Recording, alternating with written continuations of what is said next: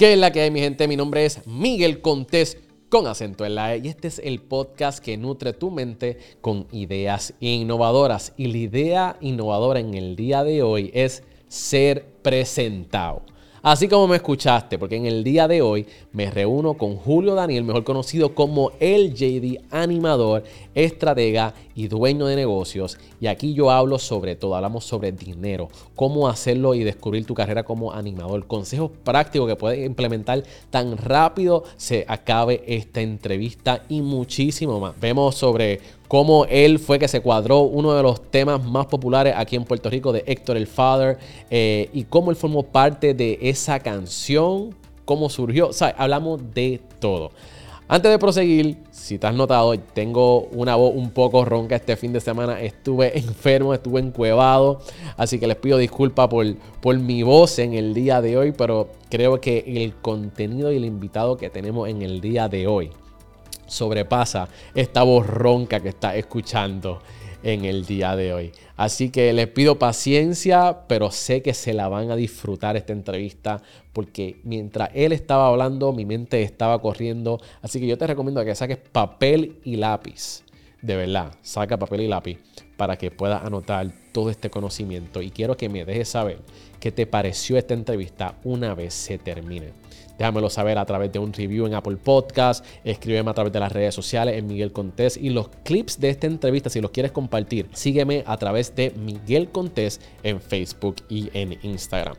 Antes de comenzar esta entrevista, te recuerdo de que si tú quieres comenzar un podcast de la manera correcta y no sabes cómo, te invito a que descargues mi guía de cómo crear un podcast en 30 días. Lo mejor de todo es que puedes tener ese podcast haciendo una tarea al día. Aquí te enseño cómo definir tu audiencia ideal, te enseño cómo publicar tu podcast en Apple Podcast y Spotify.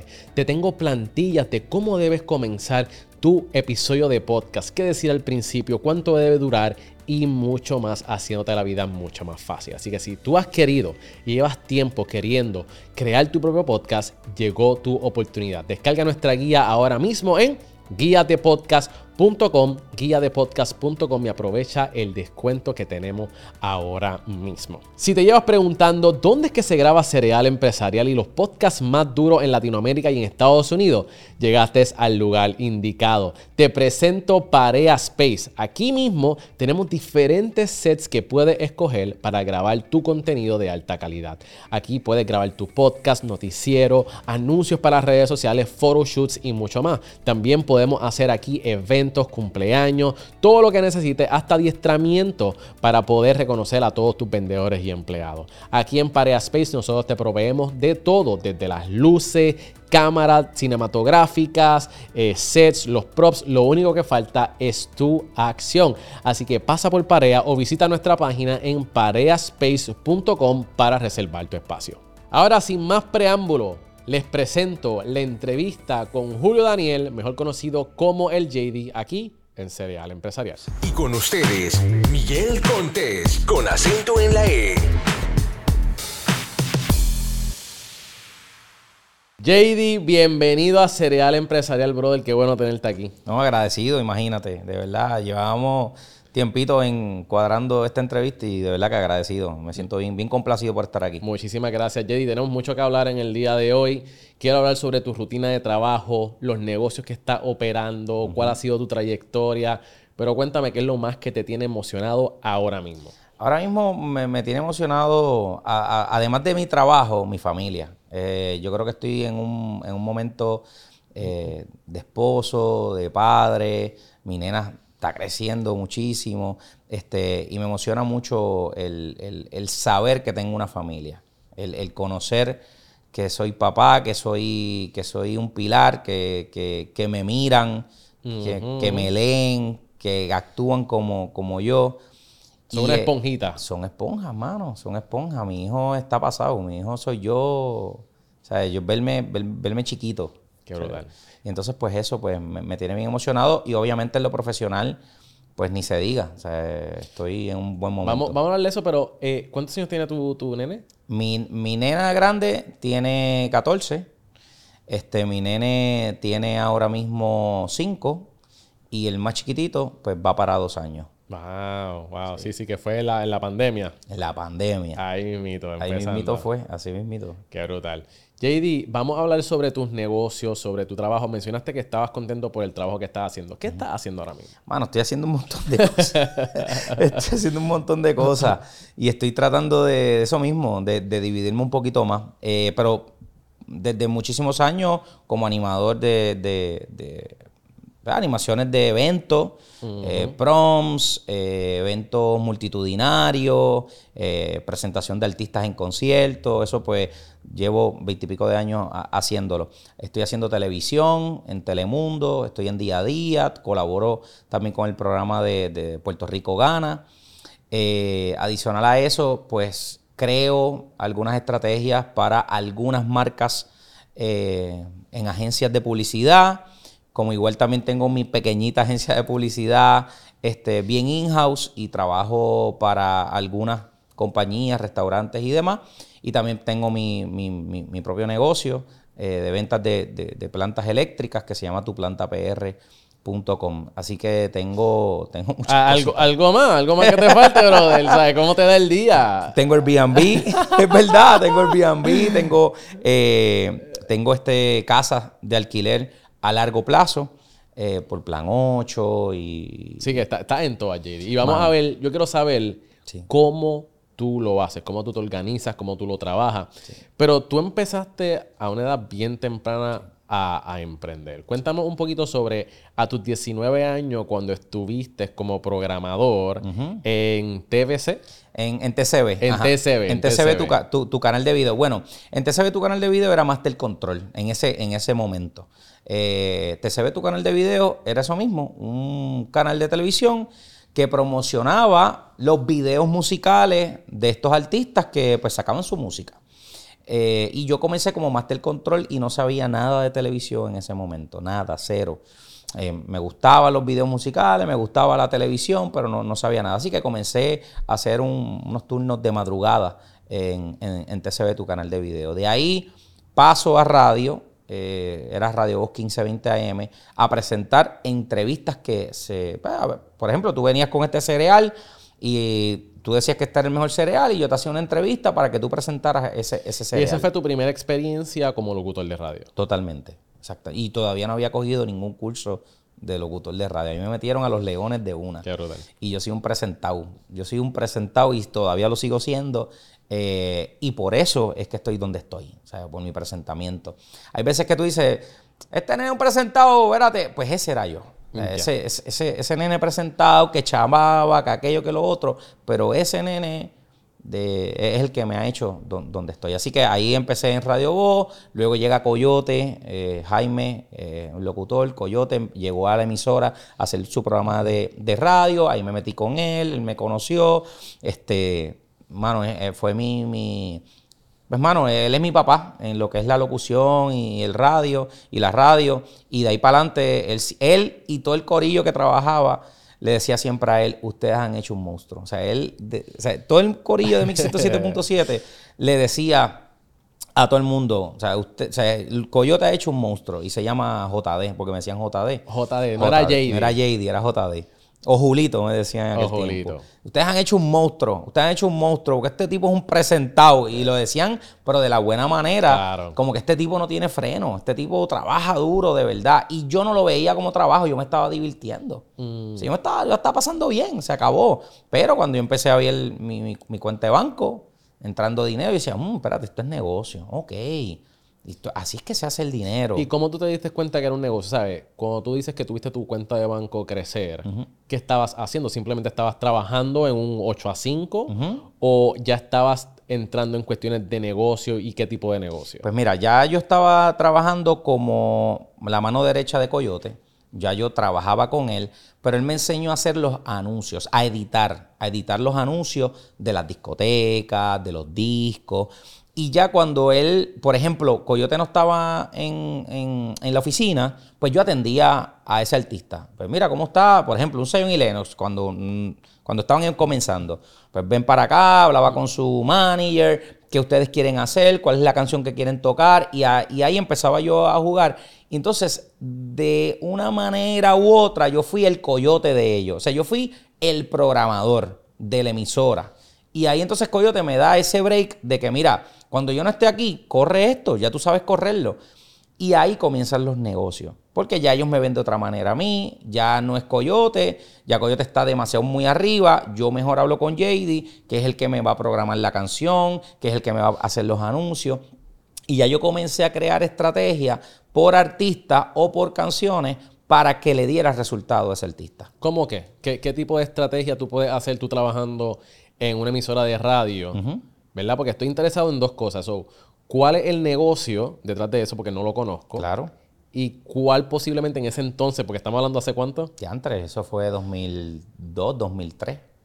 Hace unos Vein- 20, años. 20 años. 20 años atrás, ¿cuál es la estrategia? Claro. Antes de eso que no habían redes sociales ni internet. La estrategia era radio, era radio y se acabó. Pero ¿qué tú hacías en radio? Por ejemplo, tú podías hacer un día de estreno de la canción. Tú podías hacer anuncios de cuál es esta canción o de quién es el artista. Y hacíamos adivinanzas dentro de la radio de qué, con qué viene. Porque antes se, se estrenaban las canciones en el programa The Show con el Me Coyote. acuerdo, me acuerdo, O sea, es verdad. la canción era, diantre, la vamos a estrenar en The Show con el Coyote el, El sábado. viernes o el- a tal- sábado. a tal hora. Pero entonces el viernes había un programa que se llamaba The Party, que yo lo, yo lo hacía. Y entonces una estrategia era poner un cantito porque mañana la vamos a estrenar. Vamos a poner un cantito, espérate, no se puede poner. O sea, esos son diferentes Eso, estrategias. eso es más o menos lo que los artistas hoy día están recreando, que ponen quizás en los stories un pedacito, Eso mismo. Como que checate esto, o ellos cantando un clipcito y te la dejan ahí para que te quedes con las ganas. Pero el jueves va a ser el estreno, va a salir la canción. Por ejemplo, eso. Yo hacía programas especiales completos del disco completo. Si había, había un artista que, que iba a hacer un disco, Tego Calderón, pues vamos a escuchar el disco completo. Que ellos lo hacen, por ejemplo, un Bad Bunny, y lo hizo los otros días, pero en redes sociales. Hizo un live y vamos a escuchar el disco completo. Lo mismo se hacía en radio. Y eran diferentes estrategias que podíamos hacer para, para, para dar a conocer el artista, para dar a conocer que va a, sa- a salir un disco. Y también, por ejemplo, hacíamos party, hacíamos parties en discotecas que eran mucho, eran bien famosos. O sea, vamos a hacer el party del disco tal. Nosotros, si era Navidades, hacíamos el party del disco en la feria. O sea, lleva todo el mundo a la feria porque eh, estaba la feria en Navidad. Y entonces hacíamos verdad, el party del disco en la feria. acuerdo, Hacíamos una noche de show. Una noche de show en la feria donde ahí eh, se hacía un party increíble y ahí llevábamos todos los artistas que estaban en ese so, momento. so ese es el negocio.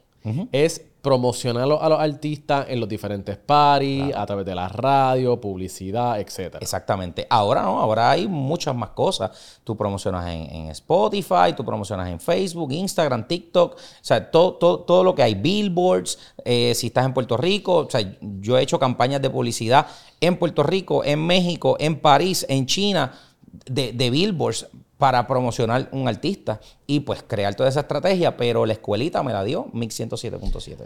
Eh, eso mismo, hace, hace un tiempo atrás, quizás no me he dado cuenta, pero mm, recientemente me di cuenta de que los artistas estaban poniendo simplemente su cara en los billboards y nombre. Exacto. Y quizás más nada. Y yo me quedo como que, yo como que, wow, eso antes yo no lo veía. Claro, hay que hacer. Hay tantos artistas que tengo que reconocer la cara de alguien.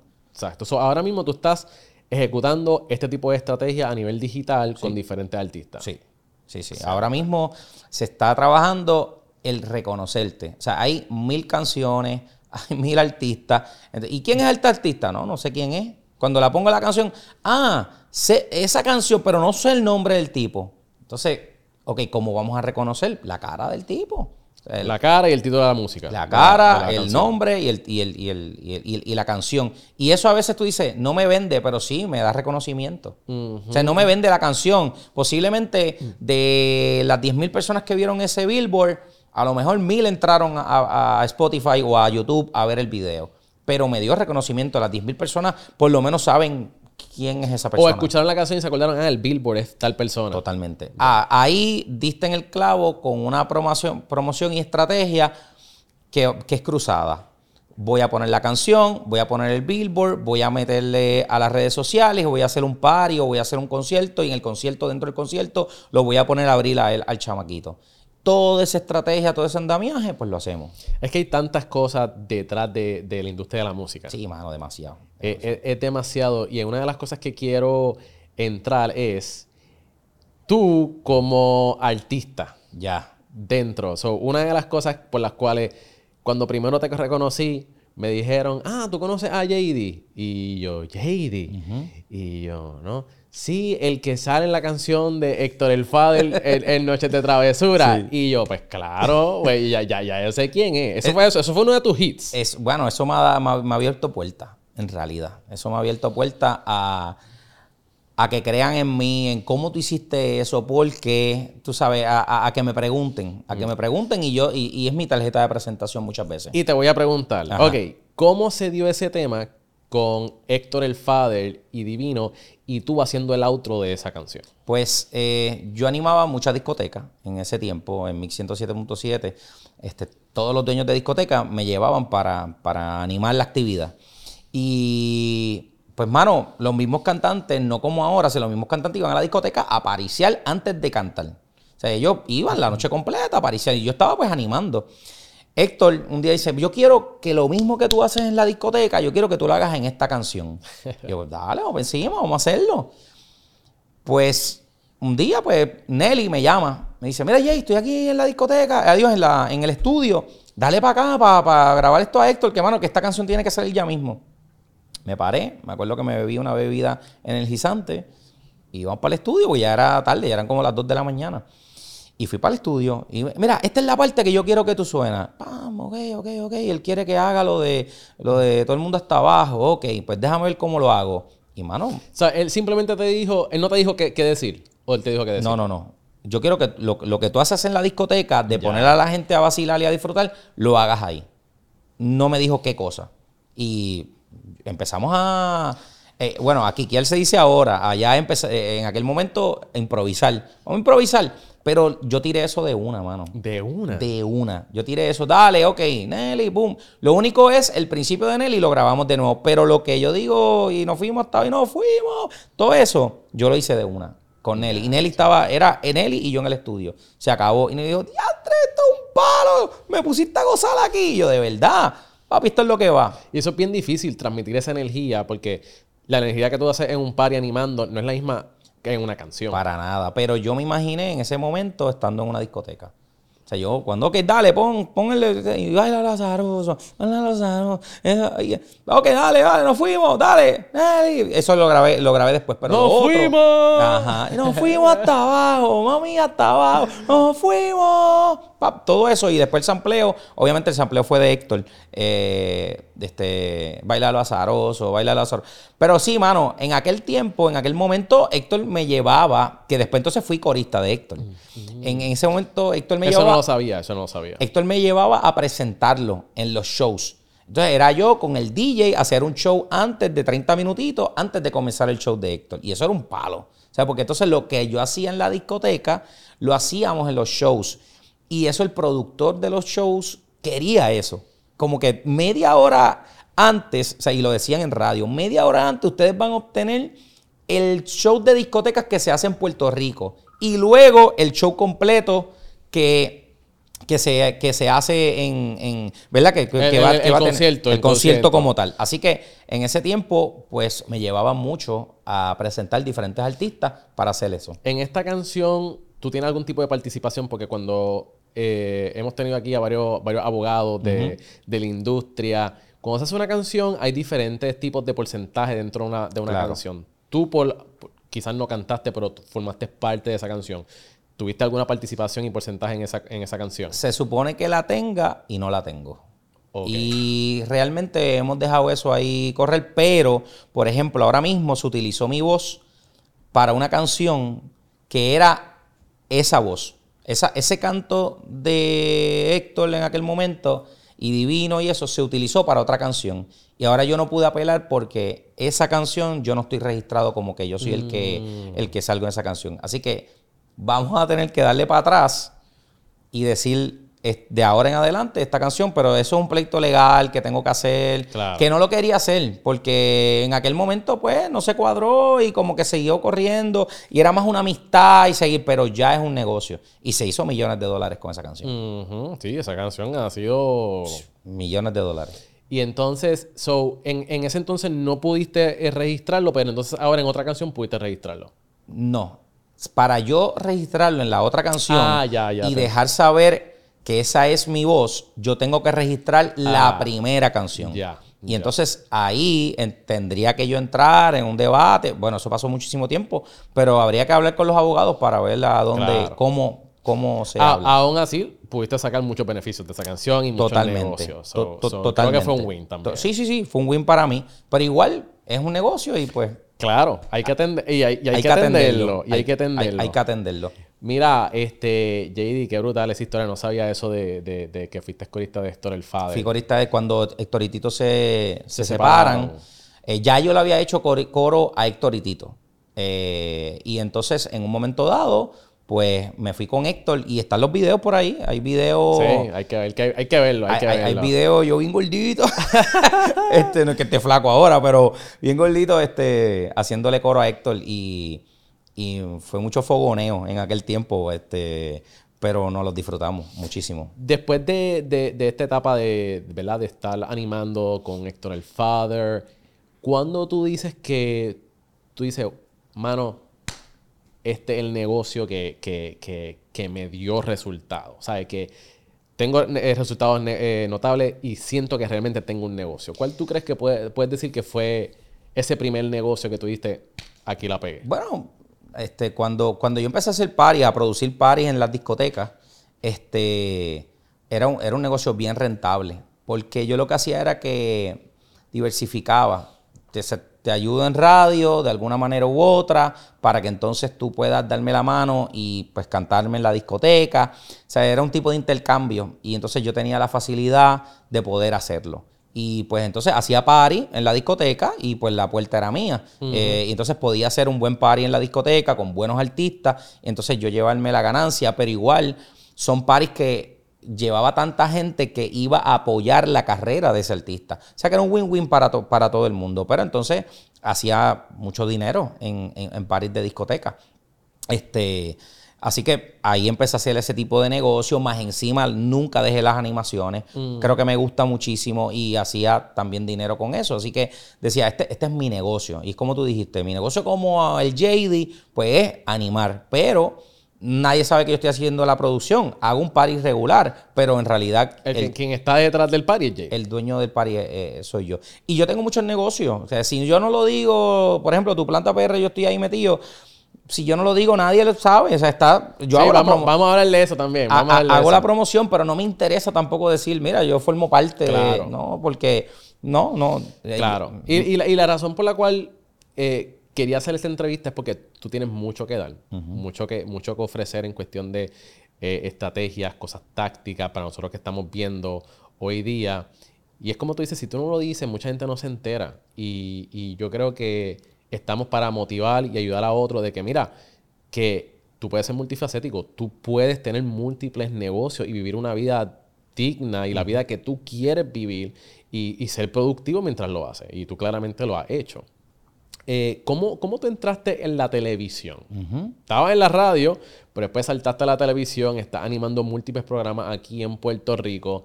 Eh, ¿Cómo entraste y qué has podido hacer? Eh, mano, esto que voy a decir es el secreto para mí de la, de la vida. Es el secreto de la vida. El ser presentado a mí me ha llevado a donde estoy ahora mismo. Pero es también ser presentado, pero aprovechar la oportunidad que te dan en ese momento. En, en la animación es que yo conozco a Giselle Cifredo. Y Giselle Cifredo es quien me lleva a televisión. Pero estoy animando y estoy haciendo lo que a mí me gusta, me divierte. Y ella me dice, oye, yo veo en ti como una persona que como que puede hacer otras cosas, que no necesariamente es animación o radio. Y es quien me lleva a hacer B-52. Gisette me coge y me dice, mira, yo te voy a llevar poco a poco a hacer televisión y te voy a sacar de lo, del caco que tú eres. o sea, yo estaba con ropa ancha siempre, con mi cadena. El bling bling. Y lo que te digo y lo que mucha gente dice, que la suerte es un por ciento bien bajito, pero el trabajo continuo es el por ciento mayor. O sea que cuando te llegue esa oportunidad, tú tienes que hacer un trabajo que de verdad valga la pena. O sea que si tú de verdad eres presentado para dar ese primer paso, es porque tú sabes que en la parte, o sea, tú tienes algo que dar y algo bueno que dar para seguir echando hacia, hacia adelante. Entonces, Gisette me lleva a televisión y de ahí me siguen llevando, me van conociendo diferentes personas importantes para llevarme a televisión. Así que Giselle me lleva a B52, hago ese programa que fue un éxito en el nicho que se concentró. Eh, B52 se, se, transmitía en un programa, en un canal de televisión que era de video, era lo mismo de TCB, pero en el canal 52, que era, se promocionaban videos musicales, pero allí se hizo un programa de televisión porque existía la necesidad de llevar artistas a darse a conocer en, cualquier canal. Y entonces estaban los otros canales, pero no había un canal donde, un canal de televisión donde era bien juvenil y pudiésemos presentar nuevos artistas que también tenían dinero para, para promocionarse. Right. Así que hacen un programa de televisión, se llamaba B52, y ahí, ahí entramos. De ahí fue como que una avalancha. Ahí me metí a la X a trabajar. Ya había dejado mi 107.7, se había ido. Entré a la X con Germán Dávila a trabajar. Después de la X, ahí fui reportaje eh, fui, reportero del programa Mañanero que continúa, de Eddie Romero y Rechado, ahí en el relajo. Este, y de ahí eh, me llevan para el canal 11 a hacer eh, los backstage de. ¿Cómo que se llama este programa que era de artista? este, era un reality de, de cantantes, eran, eran en el 11, en Univisión. ¿Objetivo? Objetivo Fama. Gracias. Pues yo hice el backstage de, de, Objetivo Fama porque la X promocionaba ese backstage. Entonces Germán me dice, ve allá, porque tú eres el chamaco que puede hacer ese, ese backstage. Y ahí me conocí a Soraya Sánchez, luego Soraya Sánchez me llevó a Telemundo. Por eso digo, cada momento es una gran oportunidad una puerta que te abren para un próximo paso. Y yo creo que, hay, muchas cosas. Mientras tú estás hablando, a mí la mente me está volando, viendo todas las oportunidades que me han llegado, las oportunidades que te han llegado a ti. Pero yo creo que un factor eh, común que yo he visto en muchos emprendedores que son como tú, que, que hacen mucho, que tienen diferentes negocios y que son exitosos en cada uno de ellos, es que hay otras personas que te dicen, hey, quiero hacer esto contigo. Claro. La gente va donde ti porque se han dado cuenta del talento y tu ética de trabajo que tú tienes. Y que te necesitan. Y que te necesitan. Y primero que te necesitan y segundo que no saben a quién buscar. Y de momento te encuentran y es como que tú eres el tipo. Entonces, eh, la persona tiene una idea, tiene un presupuesto, pero no tiene al tipo o no tiene a la muchacha. Y de momento te consiguen a ti y es como que, tágata, te encontré. Por eso es mi presentamiento. Porque si tú no te das a conocer, esa persona está buscando y buscando y buscando y buscando y de momento, entre no sé quién, y de momento te pones a, tú de frente y bingo, te encontré. A mí, me ha sucedido. Yo he animado cosas gratis. He subido a tarimas gratis y de ahí sale un negocio. Entonces, ¿qué te quiero decir? No necesariamente siempre tienes que cobrar, no necesariamente todo tiene que ser dinero. Hay veces que tú tienes que ser juicioso o juiciosa y decir, oye, voy a ir a este sitio porque posiblemente en este sitio voy a encontrar a lo mejor otro tipo de negocio. Y a mí se me ha dado, a mí se me ha dado y estoy casi seguro que a otras personas también. Para las personas que, quieren emprender en esta carrera de lo que es animador, ¿verdad? O presentador de televisión. Número uno, ¿cuál es el reto que tú has visto en este tipo de personas que, más tienen? ¿Cuál ha sido el reto, el reto mayor que estas personas tienen? ¿Y qué consejos prácticos tú le puedes decir a esas personas que quieren emprender en este camino? Ok, primero hacen falta animadores. O sea, yo llevo veintipico de años presentando artistas y todavía sigo haciéndolo en el Choliseo. Y me encanta hacerlo. Creo que tengo juventud para hacerlo, me encanta cómo lo hago, me divierto. Pero el animador que está ahora mismo comenzando solamente quiere animar y se acabó. ¿Y qué pasa? El productor de un evento necesita que tú de cierta manera u otra corras un poco el show. Por ejemplo, ¿cuál es el primer? Si, si es un evento de, vamos a ponerlo como si fuera un evento, el Día de las Madres en tal pueblo. Hay, hay, ¿verdad? Hay diferentes artistas en diferentes horarios. Si tú eres un animador que, que coge el horario y dice, ok, déjame bregar con el DJ para poner este tipo de canción aquí, o déjame hacer estos juegos acá, déjame menear esto acá, ver cómo está la gente divirtiéndose o apagar, y tú provocar que esto corra en lo que el próximo artista monta y el próximo artista ya esté en tarima, O sea, ya el, el animador de ahora quiere, parece ahí, el próximo artista está, vámonos, se acabó. No, tienes que tú sentir lo que hay, conectar con el público, ver de qué manera, cómo tú haces un jueguito o haces, lo, o haces este, algo que provoque que esa gente no se vaya de esa, de- de esa tarima. Y eso es lo que yo he visto. Hay animadores que hacen eso y ya se acabó. Cubrir los baches de una manera creativa. Para que le des aire a la producción. Pues la producción está ahí, pero ese trabajo que está allá arriba, ellos no saben hacerlo, por eso te contrataron. Exacto. Y de cierta manera tienes que darle como que ese valor añadido de que todo va a estar bien si yo estoy en tarima. Yep. Y ese es mi valor añadido cuando yo estoy en una tarima. Excelente. En un prom, en donde sea. Todo va a estar bien si yo estoy allá arriba. No se va a quedar un bache. Yo voy a estar pendiente del DJ, yo voy a estar pendiente del sonidista, yo voy a estar pendiente del próximo artista que viene. Que igual la producción está pendiente. Pero es como que, mira, muchachos, avancen, que faltan cinco minutos. Mira, ya, ya me ven en tarima y es como que avancen, que este va quiere presentar. Este, y eh, no es que quiera presentar para irme o irme a descansar, no. Es que hay un público allá abajo que está esperando ese show. Exacto, Y ese respeto y esa, esa química que debe haber entre tarima, público, producción, artista, pues yo la llevo. Eh, bueno, mi gente, yo no sé ustedes, pero yo estoy tomando nota aquí, ¿ok? Así que yo espero que ustedes también estén tomando nota porque lo que está diciendo JD es bien importante, especialmente si lo ponen en práctica. Y te está dando la clave, ¿sabes? Lo que le ha funcionado a él para que tú lo puedas hacer. Así que aprovecha estos consejos.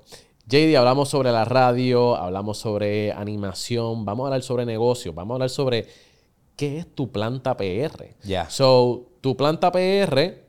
Bueno, Más cuéntanos, ¿qué, qué, es, qué es tu planta PR? Vamos a empezar por ahí. Tu, tu- tu planta PR, si venimos a, hacer- a chequear el background, es una unión de estas dos personas que mi socio quiere siempre comprar buenos productos que vengan a cubrir una necesidad. Y mi misión es que la gente sepa que estos productos existen aquí en Puerto Rico con la garantía que nosotros tenemos. Entonces, tu planta PR vi- vino a ser una combinación de, estas, de estos dos soñadores que saben hacer lo que saben hacer. O sea, por ejemplo, yo en, mercadeo y él comprando. Así que nos unimos de cierta manera para hacer tu planta PR que antes era AnyParts. AnyParts era un autopart que vendía y sigue vendiendo piezas de carro, que ese es el negocio principal pues, de mi socio, de Rolando. Este, con mucho cariño le decimos Rolly. Eh, eh, es, es AnyParts. Y cuando de momento eh, una amistad de nosotros nos, nos une, porque él tenía mucho, en aquel tiempo de la, de la pandemia, él tenía eh, muchos productos de, de, o sea, como que mascarillas y cosas que él quería vender. Pero cuando yo llegué al almacén, que yo vi todo lo que él tenía allí, decía, pero tú quieres vender mascarillas nada más, mira todo lo que tú tienes aquí. Y empezamos a hablar de otras cosas, hicimos anuncios, nos dio resultados, nos unimos y aquí estamos todavía. O sea, entonces, este, tu planta PR es una tienda online, que también es física, pero es online, donde tú puedes comprar tu generación, tu generación para tu casa con los, los apagones que hay y el, y el sistema que tenemos, pues ten- tenemos este tipo de generación, sea de gasolina, sea de diésel, sea de gas propano y ahora lo nuevo que trajimos hace un año y medio atrás, dos años, es las baterías solares para apartamentos y condominios. Y esto lo seguimos trayendo y vamos a traer mucho más productos. Hemos visto una necesidad y más de personas bien adultas que, que- que quieren prender su nevera en el momento del apagón, que quieren, que tienen sus medicamentos, que quieren prender su máquina de apnea del sueño y que viven en un condominio y no pueden tener una planta eléctrica, no pueden tener gasolina, no quieren bregar con gasolina, no quieren bregar con aceite dentro de un, ¿verdad? Una planta eléctrica, pues entonces tenemos la batería solar que puede recargarse de un enchufe cuando llegue la luz o recargarlo de una planta eléctrica o una placa solar. Eso es tu plantapr.com. Me gustó mucho eso que dijiste de que una persona que busca cubrir necesidades y la parte tuya que es la de mercadeo. Y cuando se unen hacen un, bombazo. Es una bomba. Hay, hay varias cosas aquí, desde cómo tú escoger a un socio, que yo creo que es sumamente importante. Yo creo que muchas personas cuando buscan un socio buscan quizá a un pana y no necesariamente esa es la mejor estrategia de ir o alguien que, quien tú confías mucho. Yo creo que muchas veces está en tu buscar a alguien que, que sea tu contraparte, que tenga, no es que sean agua y aceite, pero que, que tengan las áreas de, que tú tengas debilidad que sean sus fortalezas. Eso es. Y entonces, eh, por lo que puedo ver aquí, eh, eh, con tu partner, Rolando, Sí. tiene la parte de cubrir necesidades y tú de promocionar los servicios y las soluciones a esas necesidades. Para que tú tengas idea, nosotros hicimos el fin de semana sin IBU.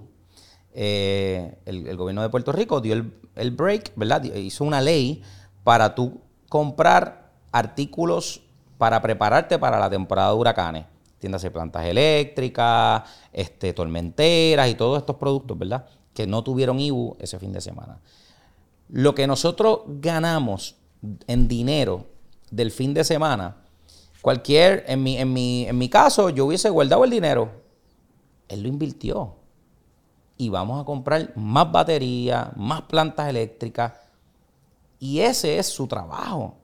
En mi caso, mi trabajo era promocionar de que íbamos a estar en, en Plaza Las Américas, donde estuvimos, en la tienda, cuál era la garantía. Y eso fue un éxito. porque ¿Por qué fue un éxito? Porque se vendió la cantidad que se vendió. Pero el éxito de él es, no ha pasado ni cinco días y ya yo gasté la mitad de los chavos de lo que ganamos.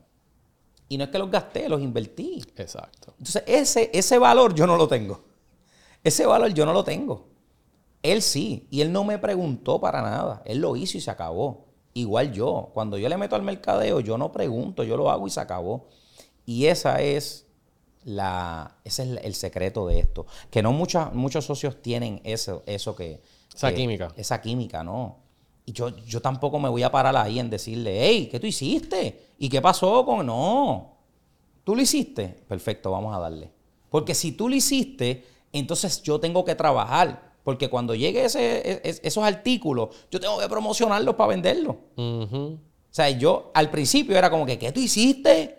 Y a rayo, pero, pero ¿y qué pasó? ¿La ganancia? ¿Qué? No, no, no. Ahora ya mi mentalidad cambió. Mentalidad, ok. ¿Cuándo llega eso? En 60 días, ok. Vamos a hacer Yo el plan. Yo me voy a preparar el de ahora. En 60 días yo tengo que tener un plan para que esto se venda. ¿Qué consejos para, nos puedes dar a nosotros, Gideon, en la parte de mercado de cómo, de- número uno, cómo desarrollar una marca exitosa? ¿Y qué consejos prácticos nos puedes dar para promocionar nuestros productos y servicios? Ok. Por lo menos en mi caso, de plantas eléctricas y... Pero cualquier, cual- yo creo que cualquier tipo de producto. Servicio. El servicio es sumamente importante. Educar a esa persona para que sepa qué, se está, qué está comprando. La garantía que tú le dejes la- a esa persona es sumamente importante y hablarle claro en la garantía. No es que tú le vas a decir, yo te voy a dar una garantía de un año y cuando te llamen, no, es que la garantía la da Juanchito allá abajo. No, no, no. Tú tienes que dar la garantía y tú tienes que resolverle. Si tú le vendes a esa persona, si la, la garantía la da Juancho, pues tú tienes que hacer ese trabajo de, de- de llevar la garantía. En mi caso, la doy yo, gracias a Dios. Hay un equipo excelente. Entonces, tú tienes que crear que ese equipo también tú le pagues bien. Porque ese equipo de trabajo está allí y se bebe la sangre por ti, pero también tienes que pagarle porque ha- hay muchas veces que están sin su familia para trabajar contigo y eso se traduce en muchas otras cosas, también tratarlo bien, este, mano, allí se trata bien a todo el mundo. Se le da la garantía y todo el mundo se busca a sus chavitos y está todo el mundo contento. Entonces, eso es un, un- un- es un win-win pa- para todo el mundo. Así que tener un buen equipo. El, por, ejem- por por ejemplo, en mi caso, yo hago un delivery gratis. El delivery es, es externo, se coge una compañía, pero tratar de conectar con esa compañía y dejarle saber qué yo estoy promocionando para que ellos estén en la misma página. No es como que, ah, no, la compañía te entregó o no te entregó. No, no, no. Mira, yo le dije al cliente que se le va a entregar en tres días. Por favor, llámalo para que esa persona esté y que tenga esa interacción. Yo creo que la comunicación es sumamente importante. Así que el servicio cubre todas esas cosas. Que tus empleados estén contentos, que tus empleados hablen claro a tus clientes, que no por vender le van a decir cualquier cosa. No, no, no. no. Si yo tuve un error, por ejemplo, yo siempre le digo al vendedor, si tú tienes un error en decirle algo, tenemos que resolverle. ¿Cómo? Como sea. Sea dándole un upgrade a esa máquina, sea diciéndole exactamente lo que es, sea llegando a la casa y ayudándolo, sea como sea, tenemos que darle el mejor servicio a ese cliente. Definitivo. Así que mi gente ya saben, ofrecer un buen servicio, yo creo que es bien necesario que mucha gente escuche esta parte. Y en cuestión de promocionar, JD, tú eres un experto promocionando eventos, servicios, productos. ¿Qué consejos prácticos nos puedes dar para si nosotros tenemos un producto o un servicio que lo podamos promocionar? Bueno, importante, hay miles de maneras de, de, de, tú cómo promocionar, pero es sacar ese presupuesto que tú tienes para promocionar. Eh, cada negocio tiene pues su, su ¿verdad? Su, su manera de cuál es mi ganancia, qué estoy comprando, cómo lo voy a promocionar. Y hay mil maneras de promocionar. Este, también depende a, quién quieres hablarle. Porque si yo quiero vender un cereal, pues quiero hablarle a, la, madre que va al supermercado a comprar, al padre no tanto, ¿verdad? Pero más a la madre, eh, al niño para que se lo pida a la madre. Este, quisiera tener, a lo mejor el cereal estoy arrancando, quisiera tener unos billboards, pero los billboards me cuestan un poquito más caro, pues tengo que irme por redes sociales o por YouTube. Tengo que buscar la gente dónde está y hacer ese, análisis. Y de ahí comenzar poquito a poco, poquito a poco, poquito a poco. Y cuando ya tu marca esté creciendo, meterle más budget a, tu marca para que siga creciendo y más personas sigan entendiendo que esa marca existe. Y, y también tu cliente, cuando tú le das un servicio, un buen servicio a tu cliente, ese cliente te va a recomendar. Eso es 100% seguro y te va a traer más personas. Y un cliente contento y un cliente que se educa, que está allí, eso es una venta segura. Definitivo. no hay de otra. Y puedes seguir haciendo el plan de mercadeo de, cereal empresarial en confianza. está, está, muy bueno, puedes seguir por ahí. Pero este, yo creo que una de las cosas que dijiste, que yo lo viví, mencionaste es saber quién es tu cliente. Claro. Conocerlo bien. Cuando yo empecé en el 2012 con mi agencia Laiquetazo, eh, yo estaba teniendo mucho problema adquiriendo nuevos clientes. Porque es, por, diferentes razones. En ese momento, la, excusa que me daban era porque yo te voy a pagar a ti por manejarme las redes y las redes sociales son gratis. Estamos hablando. hace eh, tiempo fue eso, eso. Eso fue hace tiempo. Ese, tiempo. O sea, antes de que estuviera eh, los community managers, los social media strategists. Antes de todo eso, ya yo estaba metido ahí. Así que tuve ciertos encontronazos, pero una de las cosas que, se me hizo difícil fue adquirir clientes y era que estaba yendo a los clientes incorrectos. Entonces, yo estaba vendiendo un servicio que aunque los clientes sí lo necesitaban y resolvía una necesidad y lo querían, no podían pagarlo. Ya. Yo estaba yendo a todos estos clientes, a, estos, a todos estos pequeños comerciantes que lo necesitaban, que lo querían, pero no podían pagarlo. Te entiendo. Y no fue hasta que dije, espérate, yo tengo que cambiar mi cliente. Y tan rápido yo dije, ok, voy a incrementar los precios y voy a atacar este tipo de cliente. Todo fluyó de maravilla. Sí, es saber, es saber quién es tu cliente, quién te compra, quién... Eh, eh, y, hay, hay, una, hay un video, no me acuerdo de qué era o si es un cuento o algo, pero a mí eso siempre se me metió en la cabeza y es que este padre le dice al niño, ve y vende este carro en la esquina. Ah, te quiero dar 500 pesos por él. Ve y véndelo en el dealer. Ah, te quiero dar tanto. Ahora, véndeselo a una persona que sea fanático de ese carro. Te voy a dar 5 mil dólares por él. Es saber a quién vendérselo. Exacto. Es saber, es, saber eh, buscar quién es tu cliente. Correcto. A quién tú le estás hablando. Entonces, cada producto tiene su cliente. Y eso lo vas a ver. O sea, lo, lo vas a ver. Este, inclusive yo di unas charlas también a vendedores en, dealers de, de, carro. Y ellos querían venderle el mismo carro al, o sea, los diferentes carros al mismo cliente. Y hay un carro que es cuatro puertas, y un carro que es dos puertas, y un carro que es automático, y un carro... No, no le puedes vender el mismo carro al mismo cliente. Posiblemente el mismo cliente pudiese estar ubicado en los diferentes automóviles y diferentes modelos. Pero este modelo no es para ese cliente. Correcto. Este modelo es para otro tipo de cliente. Y tú lo vas a ver, pero en el, en el proceso de evaluación, de preguntas, respuestas, de qué tú quieres. Este. hay, hay, hay veces vendedores que dicen, ¿cuánto tú quieres pagar? Yo creo que eso es un error. Adelante, que óyeme, estamos claros, estamos claros que ya ahí tú puedes clasificar al cliente. Pero yo pienso que es un error. Yo, pienso que hay preguntas que tú puedes hacer antes, porque hay personas que a lo mejor te dicen, no, yo quiero gastar 10 mil pesos nada más. Y a lo mejor tú explicándole y educándole te gastan 15. Ujú. Y tú los clasificaste desde el primer momento en 10. Hay preguntas y hay evaluación que te van a llevar a que ese cliente gaste más. Claro, y yo creo que también la venta, hablando de venta, la venta es algo súper emocional. Esto es, es totalmente emocional. Claro. La gente no compra las cosas que necesita, la gente compra las cosas que quiere emocionalmente. Sí. Entonces, quizá hay un, hay un hombre que está pasando por una crisis de vida a sus cuarenta y pico años, 50 de años, y quiere sentirse más joven. ¿Ya? Entonces tú le preguntas cuánto tú quieres pagar, te dice tanto, pero si tú le dices, Hacho, mira, con este carro tú vas a tener a la baby. Exacto. Eh, ¿Sabes? Eh, Chacho, eh, eh, ya. eh, eh, otro, es otro, es otra mentalidad, Por ¿me entiendes? Y lo estás ayudando de otra manera. Y hacerle el escenario. Tú sabes, tú te imaginas tú en este carro, pasas por aquí. Convertible. Convertible, lo, lo estacionaste en el vale parking. Oye, le hiciste la película. Claro. Y a última hora a lo mejor lo necesita o no lo necesita. Pero le diste vida a esa persona. Correcto. Porque igual, oye, es verdad. Déjame montarme y le diste esa. ¿sabes? Igual, hay veces como que tú le vendes por necesidad. En mi caso, yo vendo mucho por necesidad.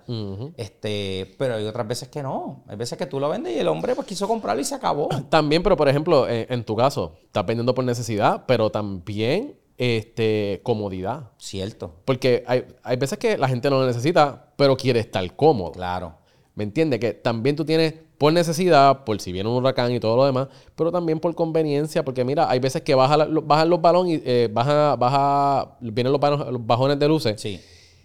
Y mano, y son una o dos horas que no tienes luz, pero tú puedes estar cómodo en esas una o dos horas. Te voy a decir, y me acordaste de algo. Una señora fue a comprar una batería para prender su nevera por cinco horas. Y quería tener su batería al ladito de la nevera y se acabó. Y quería comprar esa, que ponle que estaba, por decirte un número, en mil pesos, por decirte algo. Me acuerdo yo de decirle, pero para que usted quiere tenerla ahí conectada, pero vamos a irnos a una batería un poquito más grande, que tenga más capacidad, y se la conecto con el transfer switch. Que usted lo que tiene que hacer es darle el transfer. Y toda la casa. Y toda la casa va a estar prendida. Su nevera más la luz del baño. Porque imagínese usted oscura. La educaste, la llevaste a que en vez de que ella quisiera eso, que ella iba a eso nada más, tú darle el valor que de verdad se merece eso y la tranquilidad.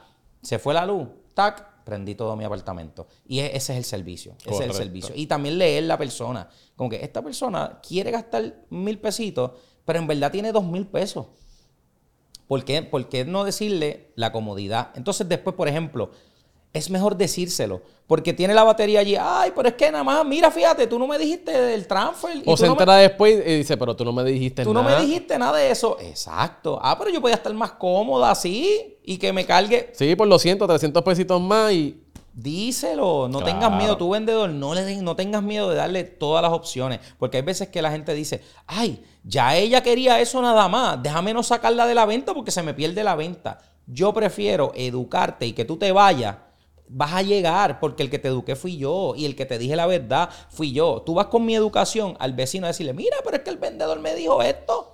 Y cuando te diga, sí, es cierto, tú vas a ir de nuevo donde mí That's right. va a ir a donde mí a decir, ¿verdad que se lo dije? Venga, que yo le voy a ayudar. Se acabó. Definitivo. O sea, yo le digo a todos mis vendedores, no mientan. O sea, na- no hay necesidad de hacerlo. Es, vamos a decirle la verdad, esto se utiliza para tal cosa. No, yo quiero una que me dure 20 horas. No la tengo. Si usted quiere 20 horas, tienes que comprar todo esto. Y eso le va a durar 20 horas. ¿Lo quiere? ¿Te cuesta tanto? Sí. Ah, pues dale. Ah, pues vamos para encima. Exacto. Pero no es como que, mira, si tú compras esto te va a dar 15 horas, pero es quitando la nevera. No, no, hablarle claro desde un principio. Así Correcto. que, y es, y, es, y, es, y es educar, educación. ahí está, me encanta, me encanta. Eh, JD, ¿cómo se ve tu día? Desde que tú, bien rapidito, ¿cómo se ve tu día con tanta cosa? ¿Cómo tú lo manejas todo? No sé cómo lo manejo. no sé cómo lo manejo. No sé, yo me levanto y ataco el día. Ah, ataca el Este, día. Hay veces que, bueno, tengo que tener una, Claro. una- ¿verdad? Me- tengo mi celular ahí encendido con, la- con las notificaciones para que me diga el calendario, me diga qué, qué cosas tengo que hacer. Este, por ejemplo, ahora estoy haciendo el podcast y ya tengo, mira, el calendario. Mira, y ¿Cuál es es la próxima? es verdad, Y es verdad. Mira, no sé si, mira, esta es mi familia, ahí están viendo mi familia, pero lo, mira, el calendario. Ahí está. Ahí está el calendario diciendo qué, qué es lo próximo que tengo que hacer. Este, Normalmente empiezas con, con- con- con tu planta PR, empiezas con las animaciones. todo depende del día y todo depende de la época también del año. Ya. Este, por ejemplo, un día como hoy, pues sí, me levanté temprano, hablé con mi socio, cuadramos un par de cosas del almacén de, tu planta PR, eh, vine a recortarme, vine para acá, ahora voy al programa de televisión día a día, eh, hoy comienza la caminata, eh, este, estoy allí, después de ahí tengo que ir a, a- a plaza a hacer unas cositas ahí en el booth para tu planta PR y a las 7 de la noche un prom hasta la 1 de la mañana y a las 7 de la mañana animo la graduación de Ana Geméndez. Anda pal. Ese Hay que día. hacerlo. Ese es mi día. Ese Hay es mi que- día completo por ir para abajo.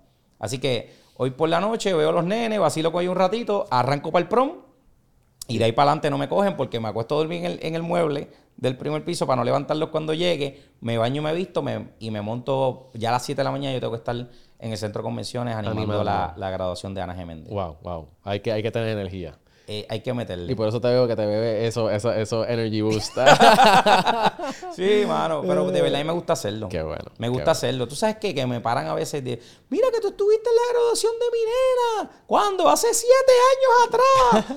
y eso, y eso le, le trae un bonito recuerdo a ellos. Y a mí, pues, me encanta. Igual, yo he dado talleres de motivación también. Con el mismo Ana Geméndez, yo, yo daba talleres de motivación a las escuelas próximas a graduarse para que se motivaran a seguir echando para adelante, sino o sea, que no se quedaran en cuarto año, sino que siguieran o estudiando con Ana Geméndez o de verdad haciendo algo que sea bueno para su futuro. Claro. Y dábamos esos talleres. Y de todas las anécdotas que tengo, pero esta me encantó, mano. Primero tiene que ver con comida, que me encanta comer, pero este chef que fuimos una vez, él estudió en otra institución, ¿verdad? Pero montó su restaurante. Y me dijo un día, estábamos en San Juan, y me dijo un día, mano, yo quiero que vayas a mi restaurante y yo quiero invitarte. Contra, gracias, mano. Yo pensé rápido, ah, quiere promoción. Me dijo, no, porque tú fuiste quien me motivaste a ser el tipo que soy yo ahora. wow. Eso te llena demasiado. Bien demasiado. Fui, me senté, comí, me jalté y me disfruté ese momento porque era como un premio para mí de yo haber hecho algo por alguien. Y yo me lo disfruté tanto. Y ese muchacho se lo disfrutó increíblemente. claro, definitivamente. En la pandemia cerró y se fue para Estados Unidos, está ahora en Estados Unidos y eso. Pero igual hizo Algo. algo y qué bueno que yo fui el puente para que eso se diera. Me encantó. Me encantó esa historia. Gracias por compartir eso. De verdad. JD, vamos para la sección de la O, donde tienes que escoger entre esto y lo otro. Bien rápido, son dos rounds. ¿Estás ready? Zumba, dale. Tengo que escoger esto o, lo otro. Rápido. Dale. Sencillo. Dale. Más importante en una pareja, inteligente o graciosa. Graciosa. Dinero o tiempo libre. Vamos rápido, JD, rápido. Dinero. Ahorrar o invertir. Invertir. Pizza o pasta. Pasta. Hamburgers o tacos. ¡Ya! Diantre. Taco. Honestidad o los sentimientos de la otra persona. Honestidad full. Papel de toilet, ¿cómo tú lo instalas? ¿Por encima o por detrás? El papel de toile, ¿cómo lo instalo? ¿Por encima o por atrás? Con sí, con el rollo bajando así, así por el frente o por la parte de ah, atrás. por el frente. Por el frente. The Rock o Kevin Hart. The Rock. Masaje de espalda o de pie.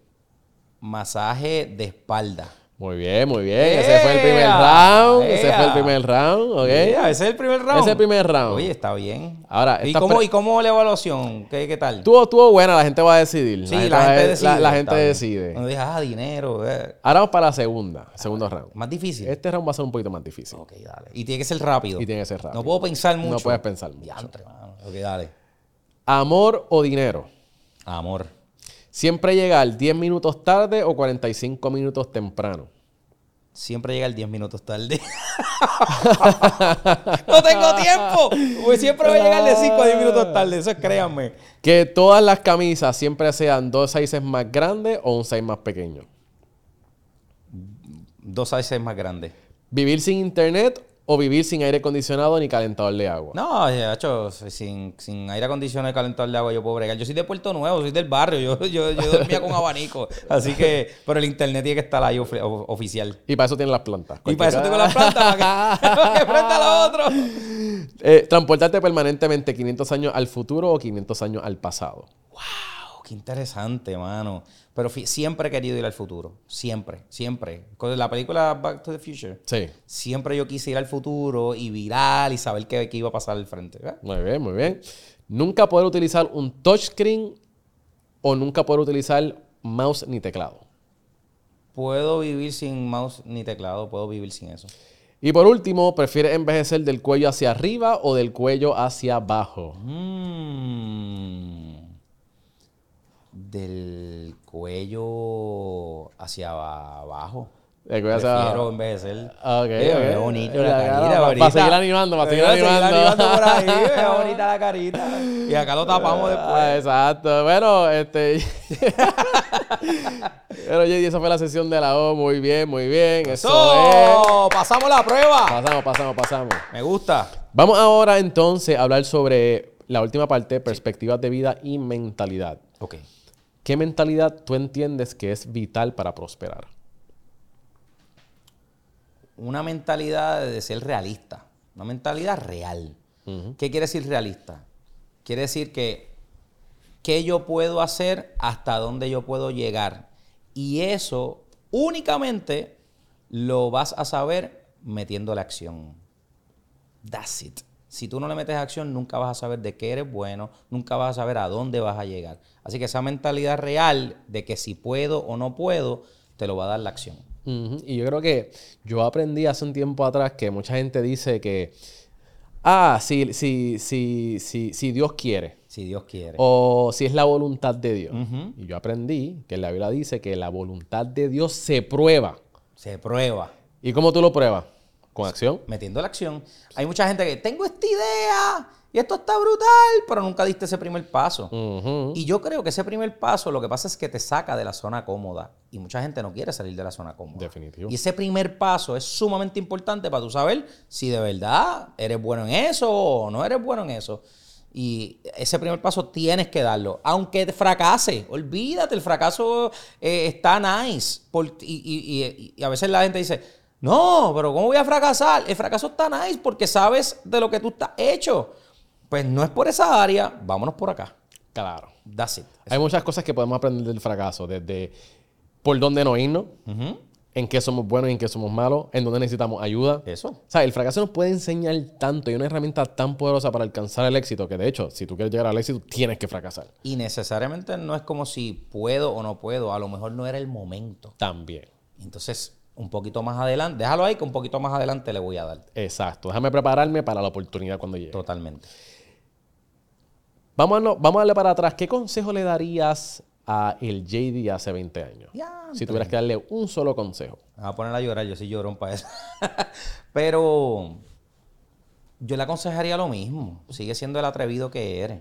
O sea, si, si- sigue.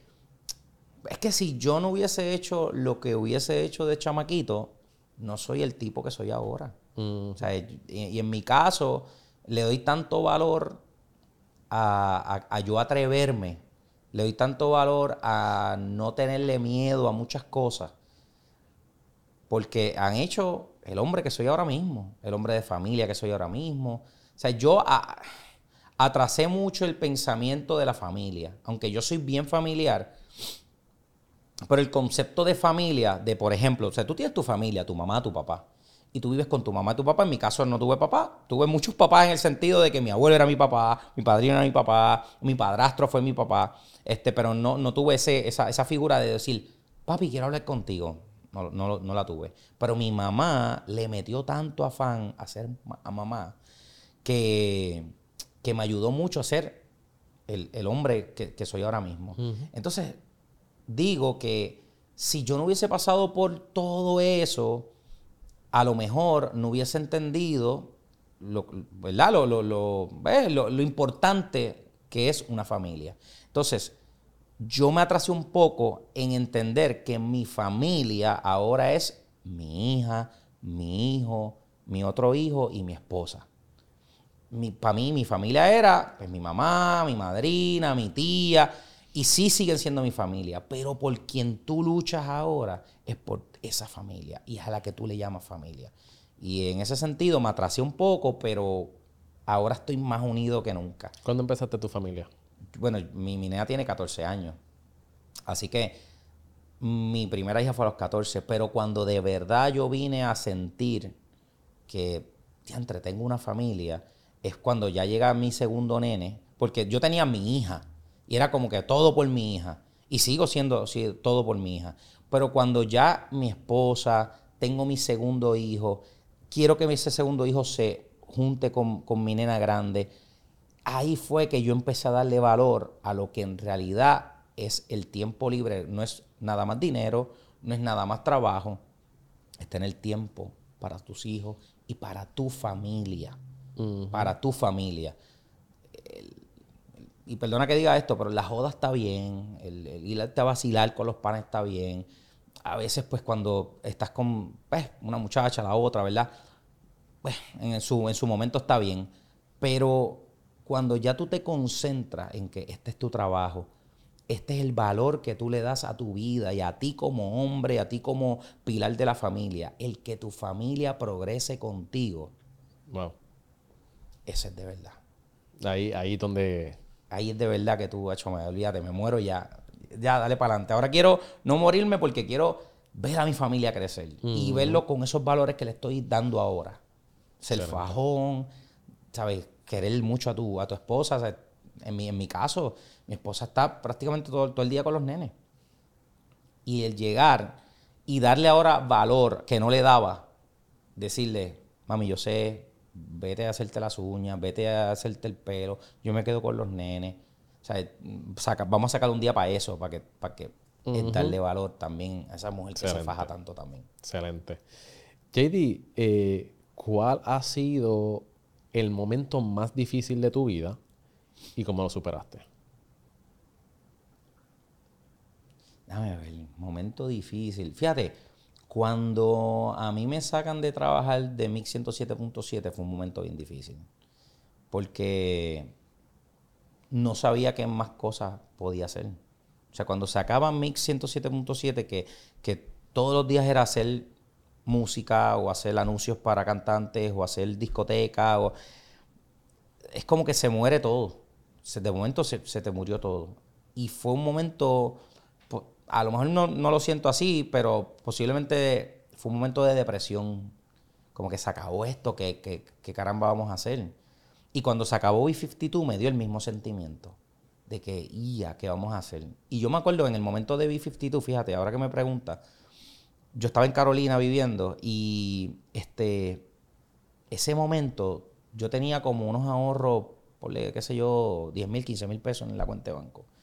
Y yo entré un día a la cuenta de banco y me quedaban ciento y pico de pesos. Y de algo tenemos que hacer. O sea, yo animaba, pero no era, o sea, no, no era. Eh, unos chavitos aquí, unos chavitos allá, pero no era. Y me acuerdo que seguí llamando, seguí escribiendo, seguí, seguí buscando, buscando, buscando, buscando, buscando, hasta que un productor me dio un par de animaciones, hasta que el otro, hasta que el otro. Ese momento fue bien difícil y salí presentado otra vez. Salí de eso siendo presentado. Me voy a meter aquí, me voy a meter allá, esto aquí, esto allá. O sea, que seguí conectando con personas. Contra sí, JD, mira, tengo estos dos paris para que me los anime. Pero mira, lo que tengo son 150 pesos. Van. Van. Mira, que tengo 200 pesos. Van. Papi, estabas en cero, estabas en olla, estabas en cero. Y yo estoy seguro que personas que están en olla ahora mismo, tú le dices, te voy a dar 500 pesos para que animes dos horas allí y no van. Por orgullo, por lo que sea, no van. Si tú no vas a un party, tú estás en cero dólares y tú no tienes que comer, y tú eres animador o tú cargas cable y te están dando lo que sea, tú no sabes del negocio. Tienes que empezar a meterle porque allí hay más oportunidades. Exacto. A mí me ha pasado, te lo dije, te lo dije al principio de este podcast. Yo iba a sitios a animar gratis y allí estaban las oportunidades. Si te están ofreciendo 150, ganador, vamos para allá. Dile, oye, dile, oye, si me los pagas allí, te lo agradezco, porque estás en olla. Estás cogiendo chavito para ir a comprar comida al supermercado. no, a, no a comprar al restaurante, no, no, vamos al supermercado para hacer Sí, sí, compra sí. y comida aquí en casa. No un ribeye. No ribeye, vamos a comer pollito. Hay que hacerlo. Exacto. Y yo lo he hecho. Yo lo he hecho. Y yo vengo de abajo. Yo sé cómo hacerlo. O sea, yo sé cómo levantarme nuevamente. Si, si eso pasase, que papá Dios, por favor, dame la energía, dame la salud para que eso no pase. Pero si pasase, no le voy a tener miedo. Siendo presentado. Vamos a meterle. Vamos a meterle. Óyeme, JD, por último. Sí. ¿Cuál es tu por qué? ¿Cuál es la razón por la cual tú te levantas todos los días y das lo mejor de ti? Por mí. Por mí. Por Julio Daniel Guzmán Agosto. Porque me gusta hacerlo. Porque, porque no me quito. Porque no le tengo miedo. Por mí, me levanto por mí. Después de yo levantarme por mí, por yo sentirme productivo, veo a mi familia, veo a mi esposa, veo a mis nenes. Ellos tienen que comer, ellos tienen que echar para adelante y que me vean. Así mismo como me ven haciendo unas cosas, yo quiero que me vean productivo y que ellos también se vean. Yo quiero como ser como papi, vamos a producir, vamos a hacerlo. Vamos, si quiero un carro, pues vamos a trabajar, vamos a crear la estrategia para comprarme ese carro. En mi, en mi caso, yo quería tener un Mercedes en un momento dado, de chamaquito. Y fue tan fácil comprármelo trabajando duro. Tú piensas y tú dices, ah, qué fácil, estás loco. Fue fácil porque me atreví porque me atreví a hacerlo, porque me atreví a trabajar duro, porque me, traba- porque me permitía ahorrar y llegar al sitio y preguntar, ven acá, ¿qué yo tengo que hacer para yo comprarme este carro? Ah, pues tienes que tener, ¿qué crédito tú tienes? Bueno, yo tengo esto, ah, pues, pues tanto, dame tanto de pronto y esto, el seguro, aquello, lo otro, ah, pues está bien, saqué los cálculos y dije, dame un break que yo voy a venir. Y fui a donde el mismo vendedor. ¿Te acuerdas que vine? El carrito lo quiero. Ahora tengo el break para hacerlo.